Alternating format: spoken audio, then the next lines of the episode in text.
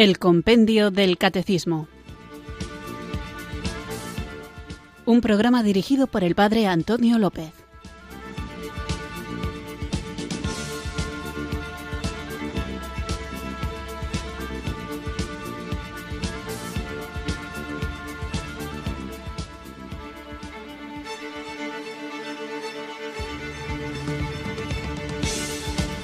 Buenas tardes, queridos oyentes de Radio María. Recibido un cariñoso saludo desde Irurzun, en Navarra, quienes sintonizáis una tarde más esta emisora de la Virgen para escuchar el Compendio del Catecismo, nuestro programa de formación en el que vamos escalonando, pasando, paseando despacito por cada uno de los puntos del compendio del catecismo. Es importante que sepamos conocer nuestra fe para vivirla mejor y también para saber comunicarla una cabeza bien amueblada, servirá de combustible para un corazón enamorado y un corazón enamorado exige conocer a aquel a quien se ama.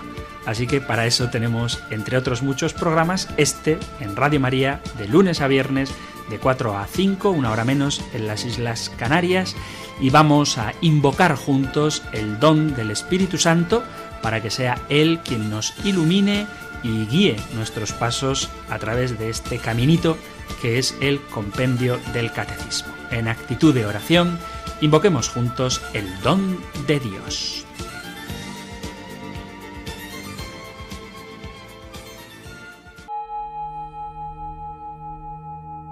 Ven Espíritu, ven Espíritu.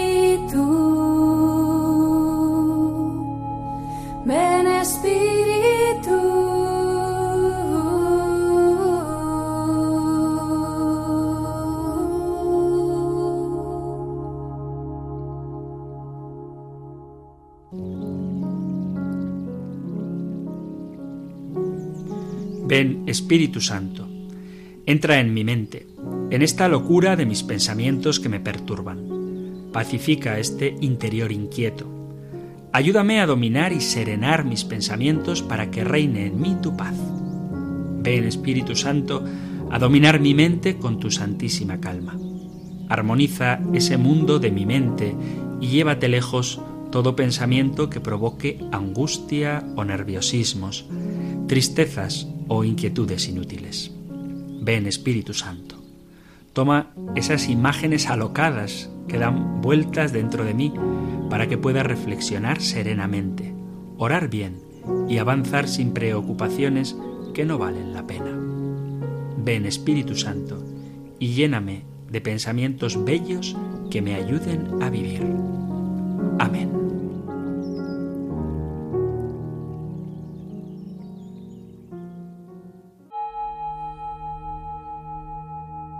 Ven Espíritu. Ven Espíritu, ven.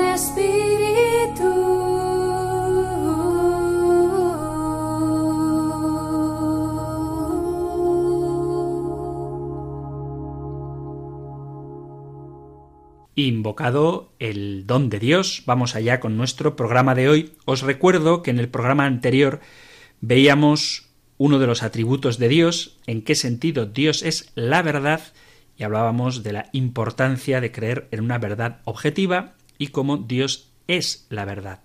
No que es veraz, que también lo es, sino que Él es la verdad misma.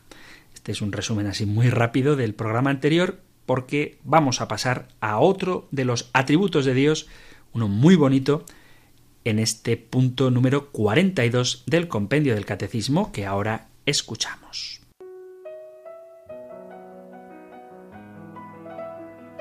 Número 42. ¿De qué modo Dios revela que Él es amor? Dios se revela a Israel como aquel que tiene un amor más fuerte que el de un padre o una madre por sus hijos o el de un esposo por su esposa.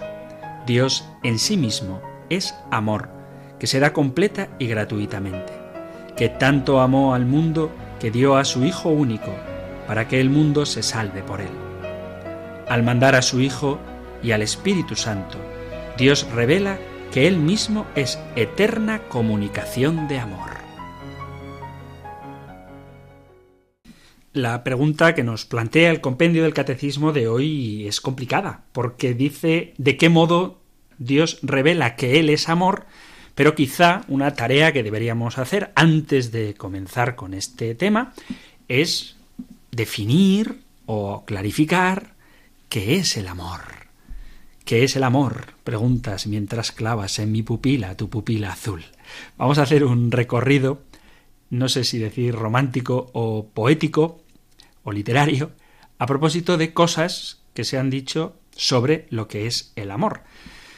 Y creo que es importante definirlo, puesto que si no, si no dejamos acotado lo que significa el amor, vamos a tener de Dios una idea un poco confusa, atribuyéndole ideas demasiado antropomórficas, demasiado humanas, a algo que está muy por encima de lo que alcanzamos a entender. Así que vamos a escuchar algunas definiciones del amor. Ponemos una música ambiental para escuchar estas definiciones que algunos autores de literatura han hecho sobre el amor. Por ejemplo, el omnipresente en ciertos ambientes, que a mí personalmente no me da ninguna devoción, pero como es un hombre influyente, lo menciono aquí, Paulo Coelho dice, el amor es una fuerza no domesticable. Cuando lo controlamos, nos destruye. Cuando intentamos encerrarla, nos vuelve sus esclavos. Cuando intentamos entenderla, nos deja con una sensación de desorientación y confusión. Es una definición del amor que probablemente mucha gente mal formada comparta. Por ejemplo, Stendhal, en un libro suyo, en un tratado del amor, dice, el amor es como una fiebre que va y viene independientemente de la voluntad. No hay límites de edad para el amor. Esto es otra definición muy discutible, en mi opinión, luego veremos por qué. C.S. Lewis, el gran escritor, cristiano, apologista, dice, no existe una inversión segura. El amar implica ser vulnerable. Ama cualquier cosa y tu corazón se retorcerá y probablemente se romperá. Si quieres asegurarte de mantenerlo intacto. No le debes dar tu corazón a nadie, ni siquiera a un animal. Envuélvelo cuidadosamente con hobbies y pequeños lujos. Evita los conflictos. Enciérralo en el cofre o ataúd de tu egoísmo. Pero en ese cofre, seguro, oscuro, inmóvil, sin aire, cambiará. No se romperá, se volverá irrompible, impenetrable, irredimible la alternativa a la tragedia, o al menos el riesgo de lo trágico, es la maldición. El único lugar fuera del cielo donde te puedes sentir perfectamente seguro de todos los peligros y molestias que conlleva el amor es el infierno. Interesante esta expresión. Si quieres evitar sufrir por amor, enciérrate, encierra tu corazón en un cofre y el único sitio donde estarás seguro del dolor es el infierno. Es una reflexión muy potente, muy poderosa. ¿Qué más definiciones o expresiones literarias hay sobre el amor? Por ejemplo, Bukowski dice, el amor es como cuando ves la niebla en la mañana, cuando despiertas antes de que el sol salga. Dura solo un rato y luego se desvanece. El amor es una niebla que quema con el primer rayo de luz y de realidad, ¿no? como si el amor fuera una fantasía. Shakespeare, como no citarlo, dice el amor no mira con los ojos, sino que mira con la mente. Y Bertrand Russell, filósofo, dice, de todas las formas de precaución, tener precaución en el amor es quizá la más fatal para lograr la felicidad verdadera. Y el gran ruso Dostoyevsky define así el infierno. ¿Qué es el infierno? Sigo manteniendo que es el sufrimiento de ser incapaz de amar. Muy buena esta reflexión.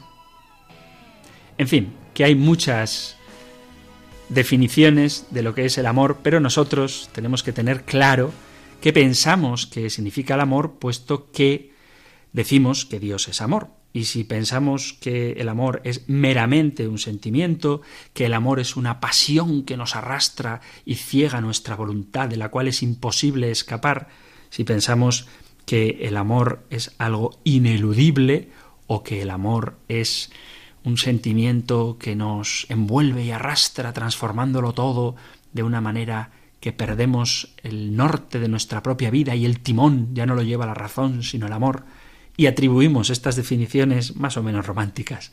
A Dios, podremos cometer graves errores, porque el amor es ante todo no una pasión, sino una acción, es una decisión, y la grandeza de lo que nosotros sabemos cuando Dios se nos revela como amor es que Él ha decidido amarnos, no arrastrado por una necesidad insoslayable, no arrastrado por una necesidad imposible de evitar, sino que en su absoluta libertad Él ha decidido entregarse a nosotros, revelándose para que sepamos que quiere compartir su vida con nosotros. Y en la gratuidad del corazón de Dios es donde reside la grandeza de su amor.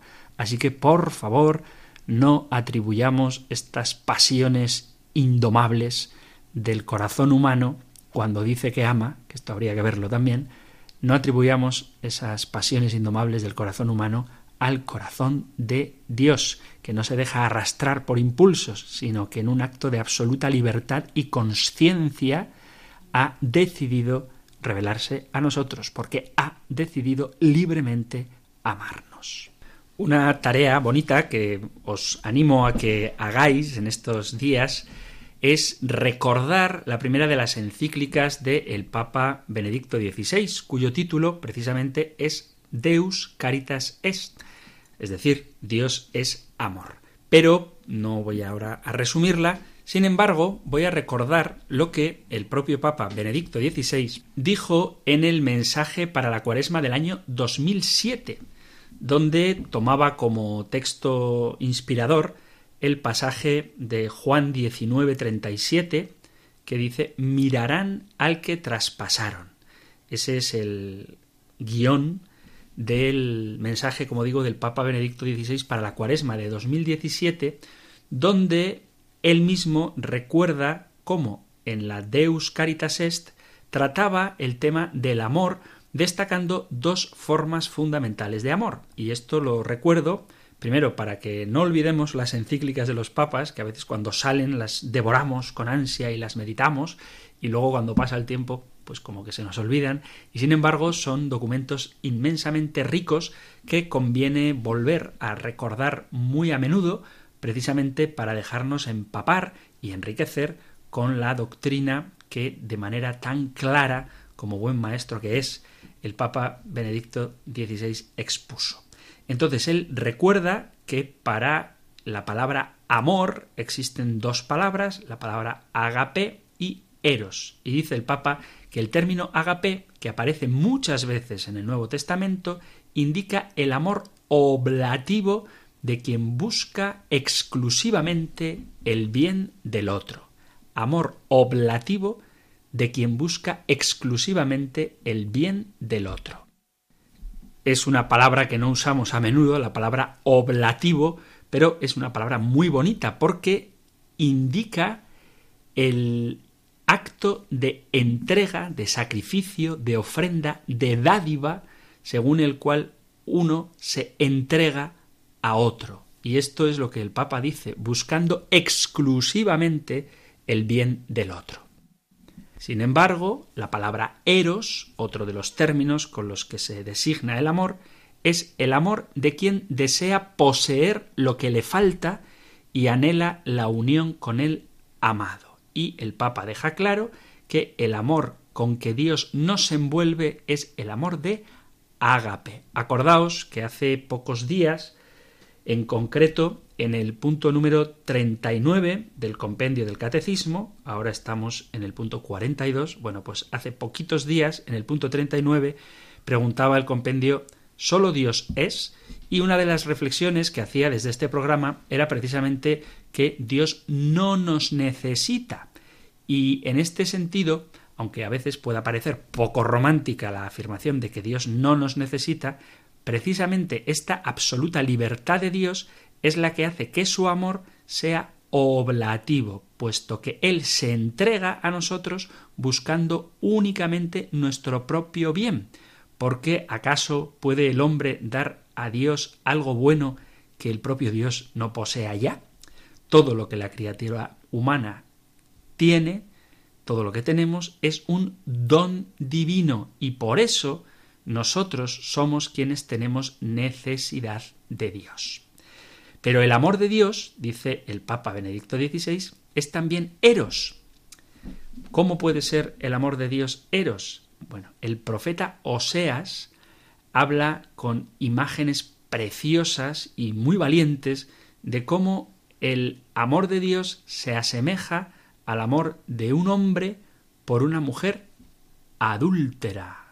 Esto es un texto muy chocante, pero denota precisamente cómo el amor de Dios indican que el eros, el deseo de poseer, de querer unirse con nosotros, no es ajeno al querer de Dios. El Todopoderoso espera el sí de sus criaturas como un joven esposo espera el sí de su esposa.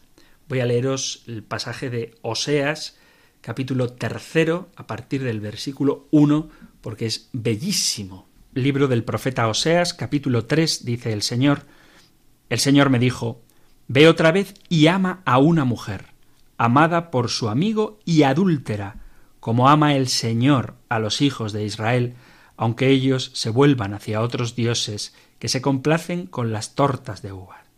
Así pues, yo me la compré por quince piezas de plata y más de un quintal de cebada. Y le dije, durante mucho tiempo te quedarás reservada para mí, no te prostituirás, no serás de ningún hombre, ni yo me acercaré a ti. Dios expresa en este versículo, sobre todo el primero, ve otra vez y ama a una mujer amada por su amigo y adúltera como el Señor ama a los hijos de Israel. Así que el propio Dios, en las fórmulas con las que se revela a los profetas, se manifiesta como un enamorado. Y el texto de Ezequiel capítulo 16 también es un texto precioso, donde, como digo, se revela que el eros, el deseo de comunión con el hombre por parte de Dios, forma parte del corazón de Dios. Leo este precioso texto de el libro de Ezequiel, a partir del versículo 1. Me fue dirigida esta palabra del Señor. Hijo de hombre, hazle conocer sus acciones detestables a Jerusalén. Di, esto dice el Señor Dios a Jerusalén. Por tu origen y tu nacimiento eres cananea. Tu padre era amorreo y tu madre hitita. Así fue tu nacimiento. El día en que naciste no te cortaron el cordón, no te lavaron con agua para purificarte, ni te friccionaron con sal, ni te envolvieron en pañales. Nadie se apiadó de ti, ni hizo por compasión nada de todo esto, sino que por aversión te arrojaron a campo abierto el día que naciste. Yo pasaba junto a ti y te vi revolviéndote en tu sangre, y te dije, sigue viviendo, tú que yaces en tu sangre, sigue viviendo. Te hice crecer como un brote del campo. Tú creciste, te hiciste grande, llegaste a la edad del matrimonio. Tus senos se afirmaron y te brotó el vello, pero continuabas completamente desnuda. Pasé otra vez a tu lado, te vi en la edad del amor, extendí mi mano sobre ti para cubrir tu desnudez. Con juramento hice alianza contigo, oráculo del Señor, y fuiste mía. Te lavé con agua, te limpié la sangre que te cubría y te ungí con aceite. Te puse vestiduras bordadas, te calcé zapatos de cuero fino, te ceñí de lino, te revestí de seda, te engalané con joyas, te puse pulseras en los brazos y un collar en el cuello. Te puse un anillo en la nariz, pendientes en tus orejas y una magnífica diadema en tu cabeza. Lucías joyas de oro y plata, vestidos de lino, seda y brocado, comías flor de harina, miel y aceite, estabas cada vez más bella y llegaste a ser como una reina. Se difundió entre las naciones paganas la fama de tu belleza, perfecta con los atavíos que yo había puesto sobre ti, oráculo del Señor. Pero tú, confiada en tu belleza, te prostituiste. Valiéndote de tu fama, prodigaste tus favores y te entregaste a todo el que pasaba. Con tus vestidos adornaste lugares de culto con vivos colores y en ellos te prostituías. Tal cosa no había ocurrido nunca ni volverá a ocurrir. Con las espléndidas joyas de oro y plata que te había regalado, te hiciste imágenes humanas para prostituirte con ellas. Con tus vestidos bordados las recubriste y ofreciste ante ellas mi aceite y mi incienso, el pan que te había dado, la flor de harina, el aceite y la miel con que te alimentaba, los ofreciste como ofrenda agradable, oráculo del Señor. Tus hijos e hijas que habías dado a luz para mí, los ofreciste como comida, como si no bastasen tus prostituciones, sacrificaste a mis hijos y se los entregaste como ofrenda. En medio de tus acciones detestables y de tus prostituciones, no te acordaste de los días de tu infancia, cuando, completamente desnuda, revolcabas tu desnudez en tu sangre. Es un texto un poquito fuerte, hay que reconocerlo, pero precisamente con este lenguaje tan crudo, Dios expresa que el amor que siente hacia los hombres es un amor ciertamente de ágape, sin duda, pero también tiene una dimensión de eros, porque, vuelvo a repetir, el Todopoderoso espera el sí de sus criaturas como un joven esposo el de su esposa. Por desgracia, desde sus orígenes, la humanidad, seducida por las mentiras del maligno, se ha cerrado al amor de Dios con el espejismo de una autosuficiencia imposible. Replegándose a sí mismo, Adán se alejó de la fuente de la vida que es Dios mismo y se convirtió en el primero de los que, por temor a la muerte, estaban de por vida sometidos a la esclavitud. Dios, sin embargo, no se da por vencido. Más aún, el no del hombre fue como un impulso decisivo que lo indujo a manifestar su amor con toda su fuerza redentora. ¿Cómo se manifiesta este amor? La cruz, dice este mensaje del Papa para la Cuaresma de 2007, revela la plenitud del amor de Dios. En el misterio de la cruz se revela plenamente el poder irrefrenable de la misericordia del Padre Celestial. Para reconquistar el amor de su criatura, aceptó pagar un precio muy alto, la sangre de su Hijo unigénito. La muerte, que para el primer Adán era signo extremo de soledad y de impotencia, se transformó de este modo en el acto supremo de amor y de libertad del nuevo Adán. Dice el Papa que la muerte, que es el signo externo de la soledad y de la impotencia, en la cruz de Jesucristo se transforma en el modo más alto de amor y libertad. Por eso, aunque luego veremos textos bíblicos que nos hablan explícitamente de cómo Dios es amor, es la cruz la que revela de manera más plena cómo Dios mismo es amor. Un amor de oblación, un amor de ágape, un amor que se entrega totalmente, pero que a su vez pide del hombre también una respuesta afirmativa, una respuesta que quiera significar, Señor, aquí estoy dispuesto a recibir todo el infinito amor que tú me das. Por eso, el Papa, en este mensaje para la cuaresma de 2007, el Papa Benedicto XVI, recuerda que Cristo murió libremente y por eso murió divinamente. En la cruz se manifiesta el deseo de Dios hacia nosotros, que Dios y el hombre ya se han unido de tal manera que nada de lo que padece el hombre es ajeno a Dios. Dios se unió a nosotros en este amor de Eros, de tal manera que sufrió las consecuencias de nuestros pecados como si fueran suyas. Leemos en otro imperdible texto del profeta Isaías, Isaías 53, quien creyó nuestro anuncio, a quien se le reveló el brazo del Señor. Creció en su presencia como brote, como raíz en tierra árida, sin figura, sin belleza. Lo vimos sin aspecto atrayente, despreciado y evitado de los hombres, como un hombre de dolores acostumbrado a sufrimientos, ante el cual se ocultaban los rostros. Despreciado y desestimado. Él soportó nuestros sufrimientos y aguantó nuestros dolores. Nosotros lo estimamos leproso, herido de Dios y humillado, pero Él fue traspasado por nuestras rebeliones, triturado por nuestros crímenes. Nuestro castigo saludable cayó sobre Él. Sus cicatrices nos curaron. Y esto es el amor. Entregarse de tal manera que uno se identifique con el amado para enriquecerlo incluso a pesar de su propia pobreza. Esto literalmente lo dice el apóstol San Pablo en la segunda carta a los Corintios en el capítulo 8, versículo 9. Pues conocéis la gracia de nuestro Señor Jesucristo, el cual, siendo rico, se hizo pobre por vosotros para enriqueceros con su pobreza.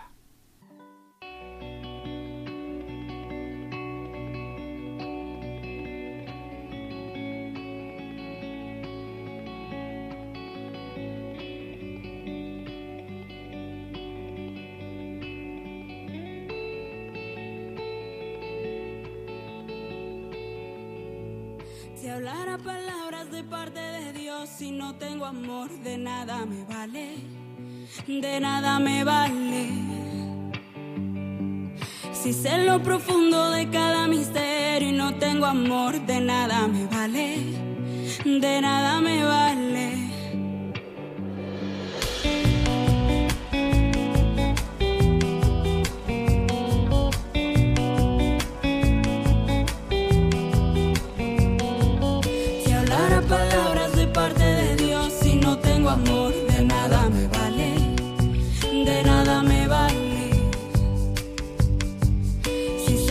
Profundo de cada misterio y no tengo amor,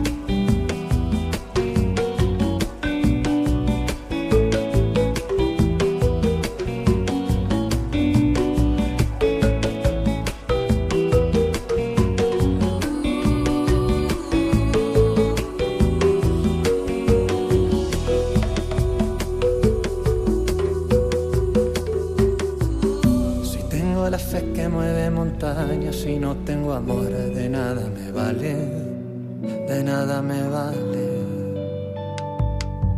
Si doy lo que tengo, incluso mi vida, y no tengo amor,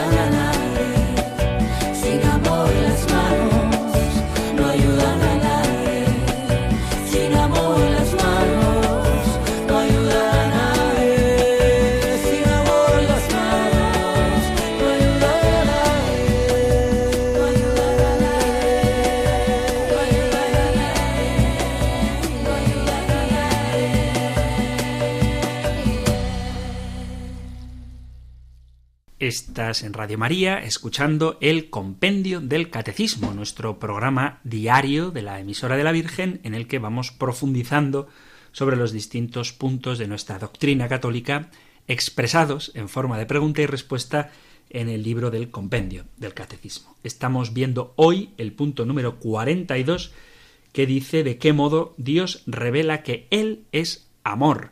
Y estábamos haciendo una breve reflexión sobre lo que es el amor y cómo el modo en el que Él expresa este amor es precisamente entregándose en la cruz, la manera más nítida, más clara en la que Él revela que es amor. Y para descansar un poco de todas estas reflexiones, hemos escuchado una canción que se titula De nada me vale, de un autor que para mí ha sido un descubrimiento muy grato, que se llama Santiago Benavides. Así que continuamos ahora con nuestro programa y vamos a ver, así de manera directa, qué nos dice la palabra de Dios al respecto de que Dios es amor.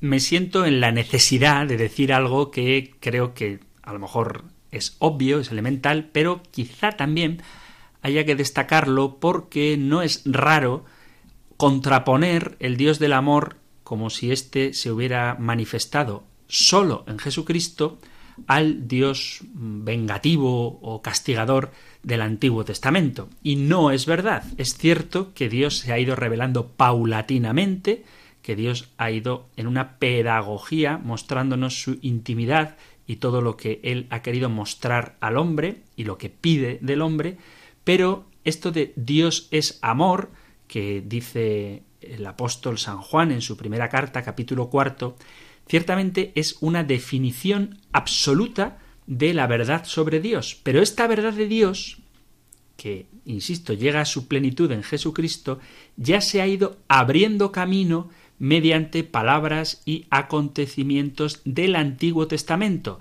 hasta que llegó a una plena certeza en la venida de Jesucristo y sobre todo, como ya he mencionado, con su cruz y resurrección.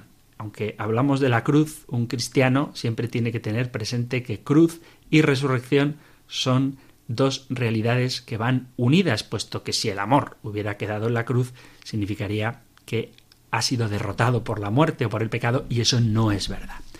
En cualquier caso, estas palabras del Evangelio de San Juan preciosas, tanto amó Dios al mundo que entregó a su Hijo único para que todo el que cree en Él no perezca, sino que tenga vida eterna, esta afirmación que podría ser culmen de la revelación de lo que Dios es y de lo que Dios quiere para el mundo, Juan 3:16, tanto amó Dios al mundo que entregó a su Hijo único para que todo el que cree en Él no perezca, sino que tenga vida eterna, pero esta realidad ya viene manifestándose en el Antiguo Testamento, porque la esencia de Dios es el amor. La fe, nuestra fe, la fe de la Iglesia, culmina en esta verdad suprema. Dios es amor, y hay que exclamarlo, Dios es amor. Se ha revelado a sí mismo de modo definitivo como amor en la cruz y en la resurrección. Otro pasaje precioso. Nosotros hemos conocido y creído en el amor que Dios nos tiene. Dios es amor y el que vive en el amor permanece en Dios y Dios en él. Esto está en la carta del apóstol San Juan en el capítulo cuarto versículo 16. La verdad de que Dios es amor, como digo, constituye el culmen de todo lo que fue revelado por medio de los profetas y últimamente en el Hijo, como comienza la carta a los hebreos. Esta verdad ilumina todo el contenido de la revelación y realiza esta manifestación del amor ya desde la creación, que fue acto de un amor efusivo, un amor que se da gratuito, sin necesidad, por pura generosidad, y también en la alianza. Si la creación, como veremos pronto, manifiesta la omnipotencia de Dios creador, el ejercicio de esta omnipotencia se explica definitivamente mediante el amor. ¿Por qué Dios ha creado? Por amor. Dios ha creado porque podía crear, porque es omnipotente, y su omnipotencia estaba guiada por la sabiduría y motivada, movida por el amor. Así que, ¿cómo expresa Dios que Él es amor? Mediante la creación. Y, después de la creación, la redención es una forma más elocuente, más clara, más nítida, más potente, como el grito ensordecedor que Dios nos ofrece para demostrarnos de una manera aún más radical que frente al mal, frente al pecado, frente al ansia a veces desanfrenado de la criatura de alejarse de Dios, Él permanece como expresión fidelísima de un amor omnipotente que sabe sacar bien del mal y vida nueva del pecado y de la muerte. Entonces es el amor el que da vida y anima, el que está presente en toda, en toda la revelación, no sólo en el Nuevo Testamento, sino en toda la revelación. El Dios vivo, el Dios que da la vida a todos los vivientes, es aquel de quien hablan los salmos. El Salmo 104, que es una alabanza al Creador, Dios mío, qué grande eres, comienza, te vistes de belleza y majestad, la luz te envuelve como un manto, extiendes los cielos como una tienda, construyes tu morada sobre las aguas, bueno, un salmo precioso. Me salto hasta el versículo 19, dice, hiciste la luna con sus fases, el sol conoce su ocaso, pones las tinieblas y viene la noche y rondan las fieras de la selva. Los cachorros del león rugen por la presa, reclamando a Dios su comida. Cuando brilla el sol, se retiran y se tumban en sus guaridas. El hombre sale a sus faenas, a su labranza hasta el atardecer. Y luego dice el Salmo 104, versículo 24, Cuántas son tus obras, Señor, y todas las hiciste con sabiduría. La tierra está llena de tus criaturas. Ahí está el mar, ancho y dilatado, en él bullen sin número animales pequeños y grandes, lo surcan las naves y el leviatán que modelaste para que retoce. Todos ellos aguardan a que les eches la comida a su tiempo, se la echas y la atrapan, abres tu mano y se sacian de bienes, escondes tu rostro y se espantan, les retiras el aliento y expiran y vuelven a ser polvo, envías tu espíritu y los creas y repueblas la faz de la tierra. Este salmo tan bonito, donde habla como el Señor es el que mantiene la existencia y cómo el Señor alimenta a las criaturas, son expresiones de amor que enraizan esta esencia de Dios como amor en el mismo acto creador. En la misma creación se expresa esta esencia de Dios que es amor. Y en la alianza Dios se da a conocer a los hombres, ante todo al pueblo elegido por él, siguiendo, como decía antes, una pedagogía progresiva. Poquito a poco Dios va manifestando las propiedades de su ser, lo que llamamos nosotros los atributos de Dios. Y estos son atributos que manifiestan gradualmente que Dios es amor, sobre todo en el pacto de la alianza, donde hace un contrato de amor, que eso es una alianza con su pueblo. Y aquí se expresa esta idea del amor también esponsal con que el propio Dios, lo hemos visto en Oseas y Ezequiel, se revela a su pueblo incluso a pesar de las infidelidades del propio pueblo. Así que en el Antiguo Testamento también se manifiesta la bondad, la misericordia y el amor de Dios. Por ejemplo, podemos leer en el libro de la sabiduría lo que se pierden nuestros hermanos que no tienen en sus Biblias el libro de la sabiduría. Leo el capítulo 12 del libro de la sabiduría. Fijaos, ¿eh? leo desde el versículo 1. Pues tu soplo incorruptible está en todas ellas, en todas las criaturas. Termina el capítulo 11 diciendo, Tú eres indulgente con todas las cosas porque son tuyas, Señor, amigo de la vida. Y empieza el capítulo 12. Pues tu soplo incorruptible está en todas ellas. Por eso corriges poco a poco a los que caen, los reprendes y les recuerdas su pecado, para que apartándose del mal crean en ti, Señor. A los antiguos habitantes de tu santa tierra los aborreciste por sus prácticas abominables, actos de magia y ritos sacrílegos.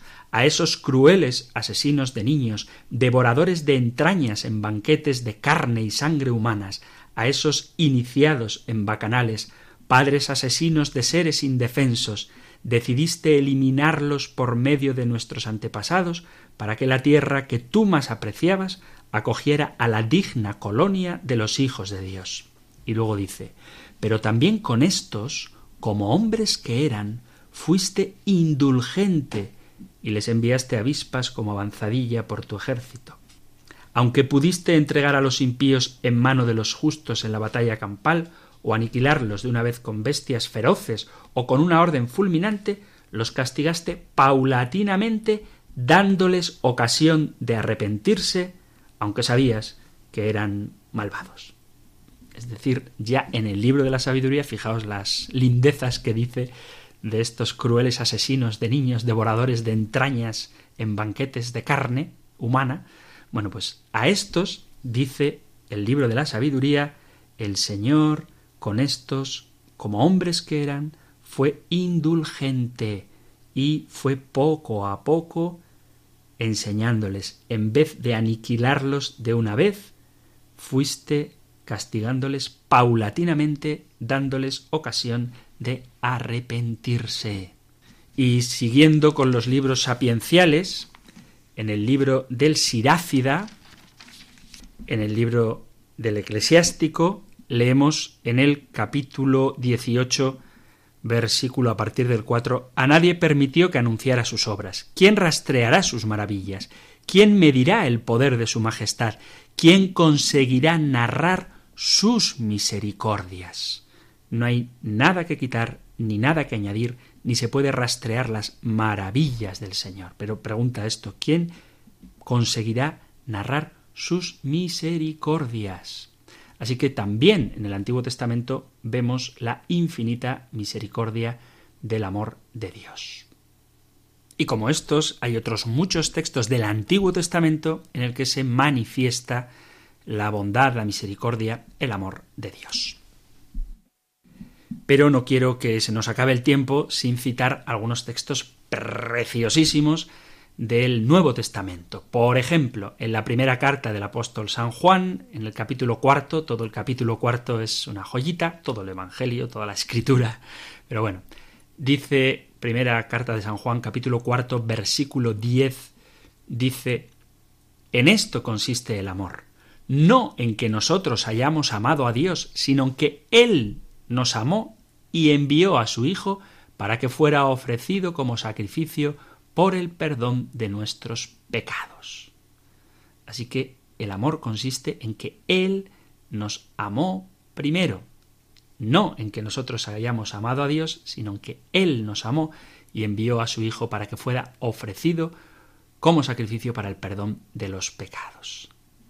Cuando le preguntan el propio Jesús, habla del inmenso amor que nos tiene, capítulo 15 del Evangelio de Juan, cuando dice nadie tiene amor más grande que aquel que da la vida por sus amigos. Y otro texto precioso del, de la carta del apóstol San Pablo a los romanos. Carta del apóstol San Pablo a los romanos, capítulo 5, leo desde el versículo 3, dice, más aún nos gloriamos incluso en las tribulaciones, sabiendo que la tribulación produce paciencia, la paciencia virtud probada, la virtud probada esperanza, y la esperanza no defrauda, porque el amor de Dios ha sido derramado en nuestros corazones por el Espíritu Santo que se nos ha dado. En efecto, cuando nosotros estábamos aún sin fuerza, en el tiempo señalado, Cristo murió por los impíos. Ciertamente, apenas habrá quien muera por un justo. Por una persona buena, tal vez se atrevería alguien a morir. Pues bien, Dios nos demostró su amor en que siendo nosotros todavía pecadores, Cristo murió por nosotros. Siendo nosotros todavía pecadores, Cristo murió por nosotros. Y un texto que, como se me iba a olvidar este texto, por favor, del Antiguo Testamento, del Antiguo Testamento, un pasaje que hay que sabérselo de memoria, porque es que es una joya. Isaías 49, 15. No me digáis que esto no es una de las frases más bonitas de toda la literatura universal. Isaías 49, leo desde el versículo 14. Sión decía, me ha abandonado el Señor, mi dueño me ha olvidado. ¿Puede una madre olvidar al niño que amamanta? ¿No tener compasión del hijo de sus entrañas? Pues aunque ella se olvidara, yo no te olvidaré. No me digáis que esto no manifiesta de una manera potentísima hasta cuánto Dios es amor y hasta cuánto Dios ama al hombre. Fijaos si nos ama que nos ha llamado hijos. Fijaos qué amor nos ha tenido el Padre que nos ha llamado hijos de Dios, pues lo somos. El mundo no nos conoce precisamente porque no le conoció a Él. Esto es de la carta del apóstol San Juan al inicio del capítulo 3. Y volviendo a la carta a los romanos, en el capítulo 8, dice así, capítulo 8, leo desde el versículo 35. ¿Quién nos separará del amor de Cristo? La tribulación, la angustia, la persecución, el hambre, la desnudez, el peligro, la espada, como está escrito por tu causa, nos degüellan cada día, nos tratan como ovejas de matanza. Pero en todo esto vencemos de sobra gracias a aquel que nos ha amado, pues estoy convencido de que ni muerte, ni vida, ni ángeles, ni principados, ni presente, ni futuro, ni potencias, ni altura, ni profundidad, ni ninguna otra criatura podrá separarnos del amor de Dios manifestado en Cristo Jesús, nuestro Señor. Así que no hay nada más fuerte que el amor de Dios, no hay nada más fuerte que el propio Dios, que es amor me voy a atrever a hacer una brevísima reflexión a propósito de un tema del que ya tendremos ocasión de hablar, pero precisamente porque Dios es amor no es indiferente a lo que hagamos o a lo que decimos o a lo que pensamos. Imaginad que tenéis una hija, por ejemplo, que os habéis enterado de que se ha echado de novio a un hijo de una familia muy rica. Y entonces os alegráis porque veis que el futuro de vuestra hija está bien, ¿no? Es un hombre bueno, cariñoso, eh, bien formado, educado, guapo y muy rico, muy rico. Y pensáis que va a cuidar a vuestra hija perfectamente. Y entonces os alegráis porque la ama. Y ahora suponed que por una desgracia terrible os enteráis de que vuestra hija ha caído en el mundo de las drogas, por ejemplo. Y le confiáis a su novio guapo, rico y culto la situación de vuestra hija.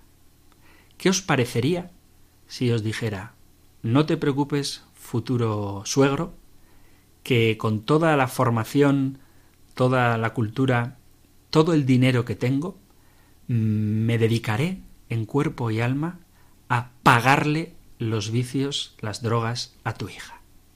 ¿Pensaríais que eso es amor? ¿No pensaríais que si alguien ama a otra persona, pondría todo cuanto posee en juego para mejorar a la otra persona?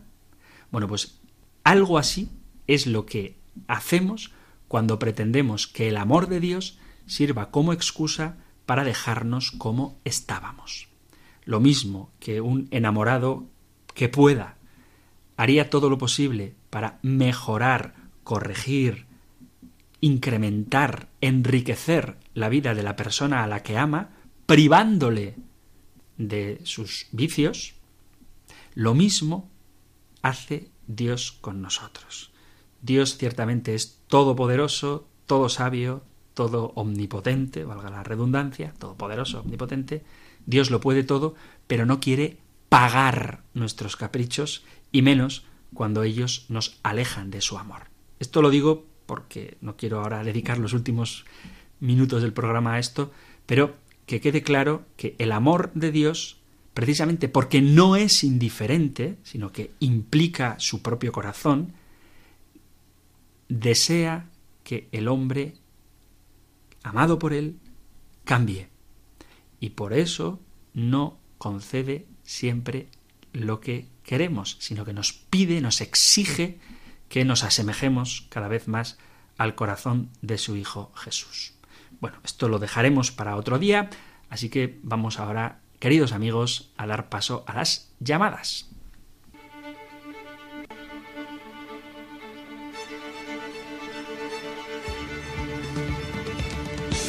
Tenéis ya a vuestra disposición el teléfono 91 005 94 19 91 005 94 19 para entrar en directo y hablar brevemente, por favor, concisamente conmigo, con el padre Antonio López, 91 005 94 19 668 594 383 668 594 383 para dejar un mensaje de WhatsApp o el correo electrónico compendio arroba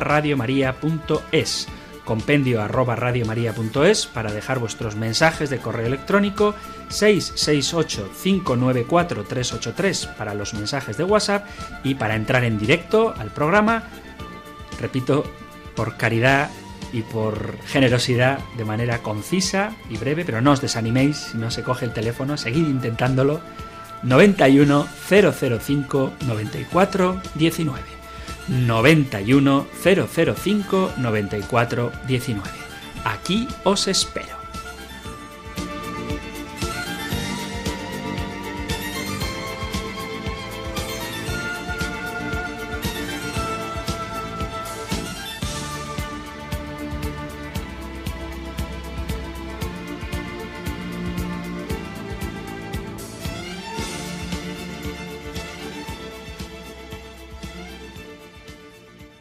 Estamos escuchando el compendio del catecismo aquí en Radio María y ya está a vuestra disposición el teléfono 910059419 donde ya ha llamado desde Sevilla Manuel. Muy buenas tardes, Manuel. Buenas tardes, gracias, Padre Antonio. Eh, si me permite una reflexión sobre que Dios es amor y que, y que Dios existe, eh, yo Breve, por pienso favor, que, sí. que, que lo mismo que hay cosas materiales que existen y, no las vemos, por ejemplo, eh, el aire cuando sopla y me da en la cara, me da el, el aire en el rostro, y yo veo que existe el aire porque lo siento, lo noto, sin embargo, no lo veo. Pues lo mismo yo me veo que hay cosas espirituales que existen y no las veo. Así, cuando yo huelo el aroma y la fragancia de una rosa y digo, "Mm, qué, qué- qué- qué aroma, y veo que existe la rosa, y si yo no la huelo, no es que no exista la rosa, el defecto estaría en mí. Si yo huelo el aroma y la, existe la rosa. Pues Dios, el aroma de Dios y la fragancia de Dios es el amor. Y si yo en el mundo yo tengo amor, es porque existe Dios. Si yo no digo, no, no, es que no existe Dios porque es que no hay amor, no, el defecto estaría en mí, que, que no tendría a Dios conmigo. Y nada más, Padre. Muy bien, Manuel de Sevilla. Pues como siempre, tus aportaciones son muy valoradas y te las agradezco de corazón. Así que gracias por llamar y por aportar este granito de arena al tema del que hemos hablado hoy, que era el punto 42 del compendio del, catecismo, que preguntaba de qué manera Dios manifiesta que Él es amor. Aprovecho, así muy rápido, muy rápido, para contestar a una pregunta que me hicieron por correo electrónico de a qué me refería yo cuando hablaba de la roca apostólica. Parece que es una expresión que he debido de usar. A ver quién es la roca, si la roca es Jesús o la roca es Pedro. Os voy a dar referencias bíblicas, pero muy rápido por ah, no ocupar todo el tiempo. Es verdad que el Evangelio de Mateo, en el capítulo 21, versículo 33, dice que Jesucristo es la roca desechada por los arquitectos que luego se ha convertido en piedra angular. Entonces Jesús es la roca angular, la piedra angular.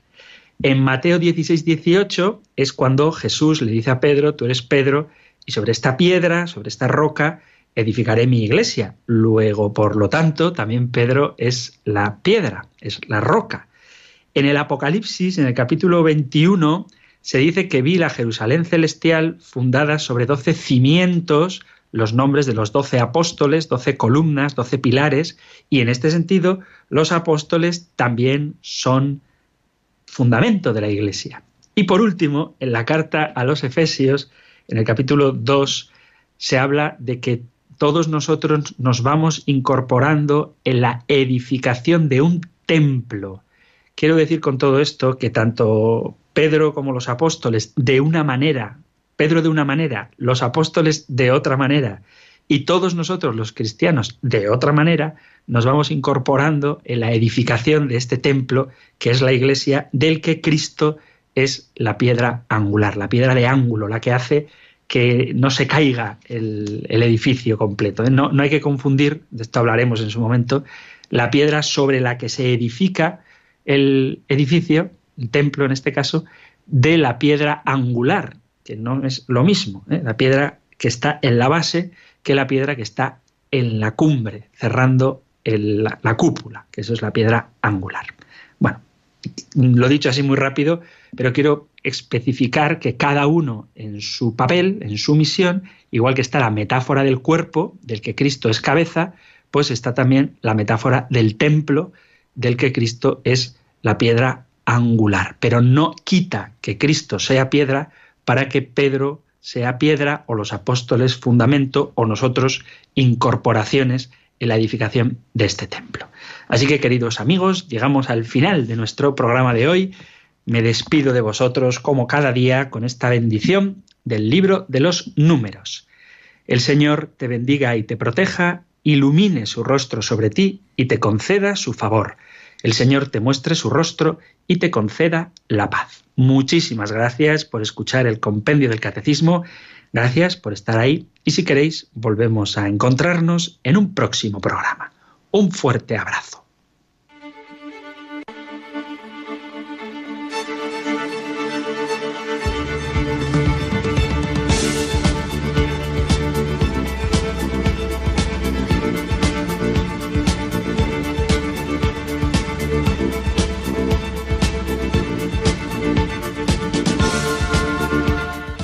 El Compendio del Catecismo.